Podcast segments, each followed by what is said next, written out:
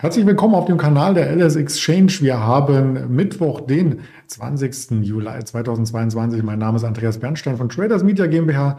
Wir haben wieder spannende Themen für Sie vorgestellt.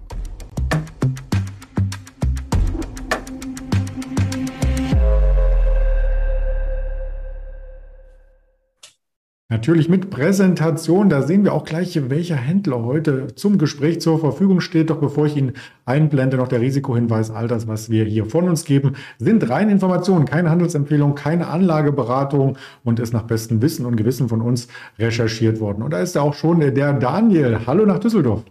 Hallo nach Berlin. Hallo Andreas. Ja, wir schauen erst einmal auf den DAX. Selbstverständlich, gestern gab es ja einen ordentlichen Move nach oben. Den muss der Markt erst einmal verdauen. Wir sind nahezu unverändert zum gestrigen Schlusskurs. Das ist richtig. Ja, gestern, das hat mal wieder ganz gut getan. Ähm, heißes Wetter und äh, heiße Kurse haben wir auch gesehen. Ähm, absolut bestimmend die Nachricht aus, äh, aus Russland, dass äh, Nord Stream 1 wohl wie, ähm, ja, wie geplant äh, weiterhin, ähm, beziehungsweise wie erhofft, äh, Gas nach äh, Europa liefern wird dass die ähm, Wartungsarbeiten wohl äh, ganz normal abgeschlossen werden und danach ja etwas weniger Gas, aber dann trotzdem doch äh, erstmal ausreichend ähm, nach Europa geliefert wird. Und das hat im ganzen ähm, Euro-Raum beziehungsweise auch äh, darüber hinaus in Europa für, ja, für grüne Kurse gesorgt. Und ähm, bin mal gespannt, ob sich das heute weiter fortsetzt. Äh, aktuell noch etwas verhalten. Ich glaube, die Leute ähm, sind erstmal froh, dass wir gestern so einen starken Tag hatten, äh, weltweit. Die Asiaten haben heute Morgen direkt nachgezogen. Äh, China, glaube ich, äh, anderthalb Prozent im Plus, ähm, die Japaner zwei Prozent im Plus. Also es hat weltweit äh, doch gut getan gestern, diese Nachricht. Das stimmt. Und wenn man mittelfristig sich den DAX anschaut, so sind wir jetzt mal wieder über der 13.000. Ähm, das ist wie ein Befreiungsschlag zu sehen. Charttechnisch der Abwärtstrend seit Ende Juni ist überschritten. Da könnte durchaus auch noch ein bisschen was nachkommen, oder? Ja, da ist auf jeden Fall noch Potenzial nach oben. Ähm, klar, die ganzen Wirrungen um ähm, gesteigerte äh, Rohstoffpreise, die Inflationsproblematiken, die Rezession, Rezessionssorgen sind natürlich nicht vom Tisch. Wird auch immer noch ähm, ja, mit Argusaugen darauf geschaut, beziehungsweise gehört, was die Notenbanker weltweit sagen, allen voran die EZB und die, vor allem die FED. Ähm, das wird auch nach wie vor ein Thema bleiben. Also da sind wir wahrscheinlich nicht aus dem Gröbsten raus. Aber man hat schon gemerkt, vor allem ähm, gestern im Nasdaq auch und im S&P, dass äh, jetzt wieder so ein bisschen der Fokus auf den Earnings liegt. Ähm, da geht es nächste Woche richtig los. Da kommen über 1000 Unternehmen aus den ähm, Vereinigten Staaten mit Zahlen. Allen voran ähm, ja, Giganten wie, ähm, ich meine, Apple ist nächste Woche dran, Microsoft, ähm, Alphabet ist, glaube ich, auch dabei. Und der ein oder andere hat sich offenbar jetzt äh, gestern schon mal in Stellung gebracht, weil er wahrscheinlich gesagt hat, die Erwartungen sind so schlecht und ähm, so verhalten, ähm, dass äh, durchaus schon ein absolutes Erreichen oder ein leichtes Unterschreiten der, äh, der Analystenschätzungen schon dafür sorgen könnte, dass die Aktien ähm, ja erstmal erstmal wieder zulegen. Und ähm, ich glaube, das haben wir gestern gesehen, zusätzlich zu der Entspannung, ähm, was die Gasthematik in Europa angeht. Sehr schöne Überleitung zu Netflix. Da haben wir ja lange drauf gewartet. Das sind die Reaktionen nachbörslich. Also im börslichen Handel schon 5% nach oben, dann nachbörslich nochmal über 7. Ich habe mir mal ein paar Sachen aufnotiert. Wenn man sich die letzten 10 ähm, Earnings anschaut äh, von Netflix, so gab es nur einmal am Tag danach äh, Pluszeichen. Das war tatsächlich im Januar 2021. Seitdem immer eine Enttäuschung danach. Ähm, meinst du, der Gewinn bleibt so stehen? Und wie waren die Zahlen überhaupt? Ja, die Zahlen waren relativ gemischt, muss man sagen, aber bei Netflix wird weniger auf die Earnings geschaut und ähm, Cashflow, ähm, sondern mehr auf die, ähm, ja, auf die Nutzer, auf die Subscriber. Die sind nicht so schlecht ausgefallen wie befürchtet. Die Analysten haben damit gerechnet, dass zwei Millionen Leute abspringen in einem vergangenen Quartal Q2. Das ist aber am Ende nur knapp eine Million gewesen. Das wurde als extrem positiv gewertet. Genau, da hast du die richtige Folie schon dabei. Ähm, äh, das ist ähm, ja als eine, als eine Art Befreiungsschlag äh, gewählt worden, dass zumindest ähm, ja, das Momentum im, äh, im, im, Verlust der Kunden irgendwie so ein bisschen nachzulassen scheint. Ähm, durchaus wird es begründet mit, der, mit dem Topseller äh, Stranger Things. Das ist ja diese, diese Science-Fiction-Serie, die schon über die letzten Jahre immer läuft.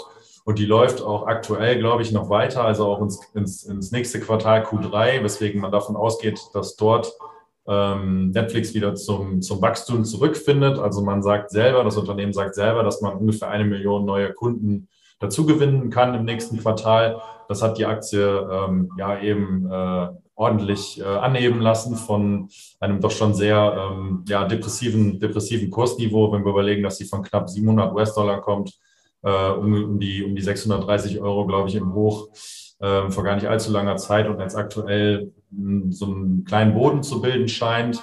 Ähm, ich bin gespannt, ob's, äh, ja, ob die Richtung von gestern über die kommende Woche bzw. diese Woche bestätigt werden kann oder ob man doch wieder so ein bisschen das Haar in der Suppe ähm, findet, weil ähm, es ist nach wie vor nicht alles gut. Wenn wir uns die anderen Folien nochmal anschauen, ähm, die ich auch dabei habe, ähm, wir sehen auf jeden Fall, dass die, ähm, dass die Nutzerzahlen in Nordamerika mit Abstand die wichtigsten sind, weil einfach die, die größten, also die Hälfte der Nutzer fast äh, kommt aus Amerika. Dort sind auch die höchsten Margen zu erwirtschaften, weil die, ähm, ja, das, das Abo dort am meisten Geld kostet. Ähm, was so ein bisschen Probleme bereitet, ist äh, der Raum in Europa. Dort sind die Nutzerzahlen rückläufig. Das ist eher auch ein Raum, in dem man noch viel Geld verdient. Ähm, ja, man hat aber jetzt trotzdem ähm, zwei Vehikel angekündigt, über die man versucht, die ähm, die äh, Problematiken so ein bisschen anzugehen. Das eine ist das äh, Passwort-Sharing, also dass du ja, dir im, Prinzip einen Netflix-Account äh, machst und den mit drei oder vier Kumpels teilst. Das ist wohl nicht Sinn der Sache und da will Netflix jetzt äh, entschieden gegen vorgehen. Man versucht da ähm, Lateinamerika da mal so ein Projekt zu starten, dass man das ab 2023 ähm, reduziert, weil es wohl zig Millionen Haushalte sind, die das äh, Abo aktuell noch kostenlos nutzen. Und man möchte eine kostengünstigere ähm, Bezahlvariante von Netflix ähm, auf Werbung basiert äh, ins Leben rufen. Das möchte man auch im einen oder anderen Markt mal testen. Dass du eben auch sagen kannst, dass Leute in Entwicklungsländern, ähm, die vielleicht die 12 Dollar oder was auch immer nicht bezahlen können, dann aber sagen, okay, dann bezahlen wir 5 Dollar, ähm, müssen aber halt davon ausgehen, dass wir uns während des Films auch mal ein paar Minuten Werbung angucken müssen so würde Netflix weiterhin Kunden dazugewinnen können, die eher am marginalen Einkommensbereich unterwegs sind und auch noch durch Werbeeinnahmen Geld verdienen. Und ähm, für dieses Thema Werbeeinnahmen haben sie sich Microsoft als, äh, als Hilfe dazu geholt. Und äh, ich glaube, die Nachricht kam letzte Woche und allein daraufhin ist die Aktie um neun Prozent angestiegen. Also der Markt ist ähm, wohl sehr glücklich darüber, dass Netflix andere Wege einläuten möchte und sich dazu ähm, ja, starke Hilfe aus, äh, aus dem Silicon Valley auch holt. Und ähm, genau in der nächsten Folie, die du gerade einblendest, sehen wir, ähm, ja, habe ich mir Disney mitgebracht als Vergleich.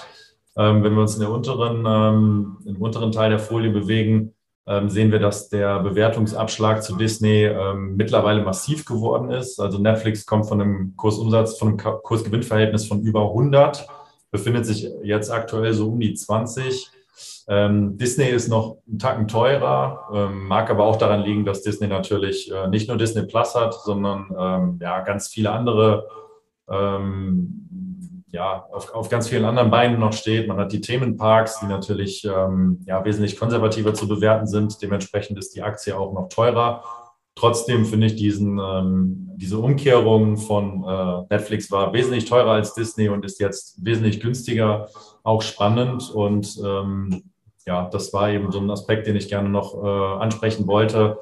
Ähm, bin sehr gespannt, wie die Bewertungen sich hier ähm, wieder anpassen. Die ganzen Analysten sagen auf jeden Fall, dass durch dieses äh, Passwort-Sharing-Verbot und durch die Werbemaßnahmen, die man in einigen Märkten ähm, starten möchte, die ähm, Marktteilnehmer dem ganzen Unternehmen dann doch wieder eine höhere Bewertung zusprechen würden, als sie es aktuell tun. Dementsprechend könnte man von dem her äh, davon ausgehen, dass der Kurs das auch mal wieder nachvollzieht. Und genau in der nächsten ähm, Folie, die du dabei hast, sind nur die unteren vier ähm, ja, Unternehmen eigentlich spannend. Das sind nämlich die größten Wettbewerber. Da ist auch wieder Disney dabei, da ist Time Warner dabei, ähm, Fox. Das sind ähm, ja so die größten, die größten Konkurrenten. Fehlen tut dabei noch Apple und Amazon. Die haben auch ähm, große Streaming-Dienste, ähm, sind jetzt allerdings nicht in der Grafik, weil die noch ein ganz anderes ähm, Produktspektrum haben. Aber das sind auf jeden Fall äh, Unternehmen, bei denen man sich die Bewertung ebenfalls anschauen kann, damit man ungefähr einschätzen kann, wo die Netflix gerade so, gerade so handelt. Ja, das klingt spannend und das lässt ja Potenzial auf der Oberseite zu. Die Statistik spricht dann ein bisschen dagegen, hatte ich ja vorhin schon äh, gesagt, äh, wie der Kurs reagiert, aber auch keine Statistik ist letzten Endes ähm, in Stein gemeißelt. Interessant fand ich übrigens noch den Fakt, dass sieben Prozent des gesamten Internet-Traffics auf Google zurückgeht, also auf die Suche nach irgendwelchen Sachen, aber 15 Prozent des Internet-Traffics auf Netflix. Das ist einiges, ja. Das ist echt nicht wenig. ja, das ist nicht wenig, das stimmt.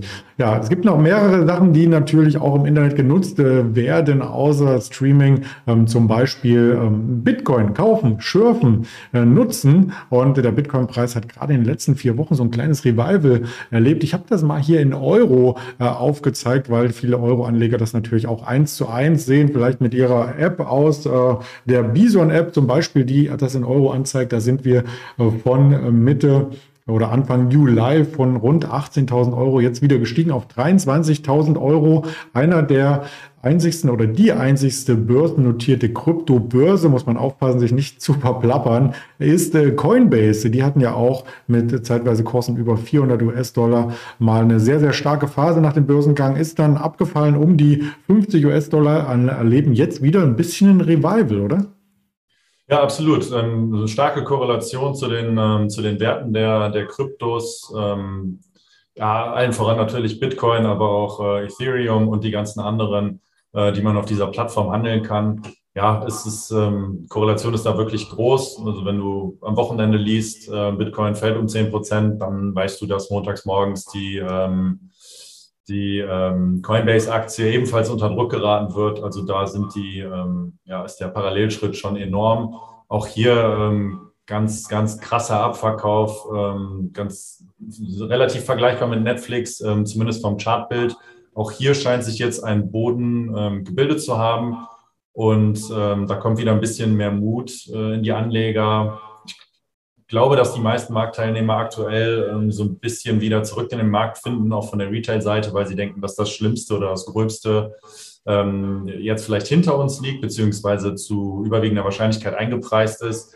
Ähm, Bitcoin ist immer so ein schönes äh, Paradebeispiel für den Risikoappetit der, ähm, der Anleger. Also wenn der Bitcoin-Kurs als äh, ja, sehr spekulatives ähm, Asset mal wieder ansteigt, dann geht man tendenziell eher davon aus, dass die, ähm, ja, dass der, dass die Gier beziehungsweise dass die Gier wieder zunimmt, beziehungsweise der Risikoappetit, muss einmal so ein bisschen aufpassen, wenn man das formuliert, und die ähm, Vorsicht ein bisschen weicht und die Leute jetzt mal wieder aktiver in den Markt einsteigen. Das sollte nach wie vor weiter in den Bitcoin, aber auch eben dann die Coinbase ähm, ja ein bisschen pushen. Solange dieses Sentiment eben anhält, wird diese Korrelation meiner Meinung nach auch anhalten.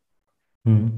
Ja, also Gier ist schon das richtige Wort. Also wenn man sich in Amerika bei CNN den äh, Fear and Creed Index anschaut, den wir auch öfters mit porträtieren, so ist der immer noch in vier, also quasi im Angstzustand, aber kommt jetzt so langsam aus den Pushen, wie man umgangssprachlich äh, sagt. Der Bitcoin vielleicht auch, auch dein langfristiger Chart. Im Hoch waren wir bei fast 70.000 US-Dollar und um die 20.000 hat er sich jetzt ähm, angeschickt, einen Boden zu bilden in den letzten Tagen, jetzt wieder über 23.500. Also vielleicht kommt ähm, die Richtung 30.000 hier auch nochmal hervor. Wir schauen natürlich auch, was noch ähm, passieren kann. Heute vorbörslich ist ganz, ganz wichtig die ASML, also ein ähm, Chiphersteller aus äh, Europa. Dann Biogen haben wir hier auf jeden Fall noch äh, zu beobachten. Und gerade bei den Chips haben ja die jüngsten Quartalszahlen von Taiwan Semiconductor und Samsung positiv überrascht. Also vielleicht kommt da noch was nach und strahlt auch auf unsere Infineon im DAX aber an. Zahlen aus dem volkswirtschaftlichen Sektor hatten wir heute Morgen äh, schon die Erzeugerpreise, die sind ähm, ja leicht gesunken. Das ist positiv. Die Leistungsbilanz aus, den, aus der Eurozone ist auch leicht gesunken. Und wir haben heute Nachmittag noch die Verkäufe neuer Häuser aus den USA und das Verbrauchervertrauen der EU. Weitere Infos natürlich auf den Socials hier der LS Exchange findet man sicherlich über die Suchfunktion sehr, sehr schnell. Dann erstmal lieben Dank an dich für deine Expertise und dann sehen wir uns vielleicht nächste Woche wieder, Daniel. Ja, das kann sein. Bis dahin, Andreas. Auf Wiedersehen. Danke, ciao. Ciao.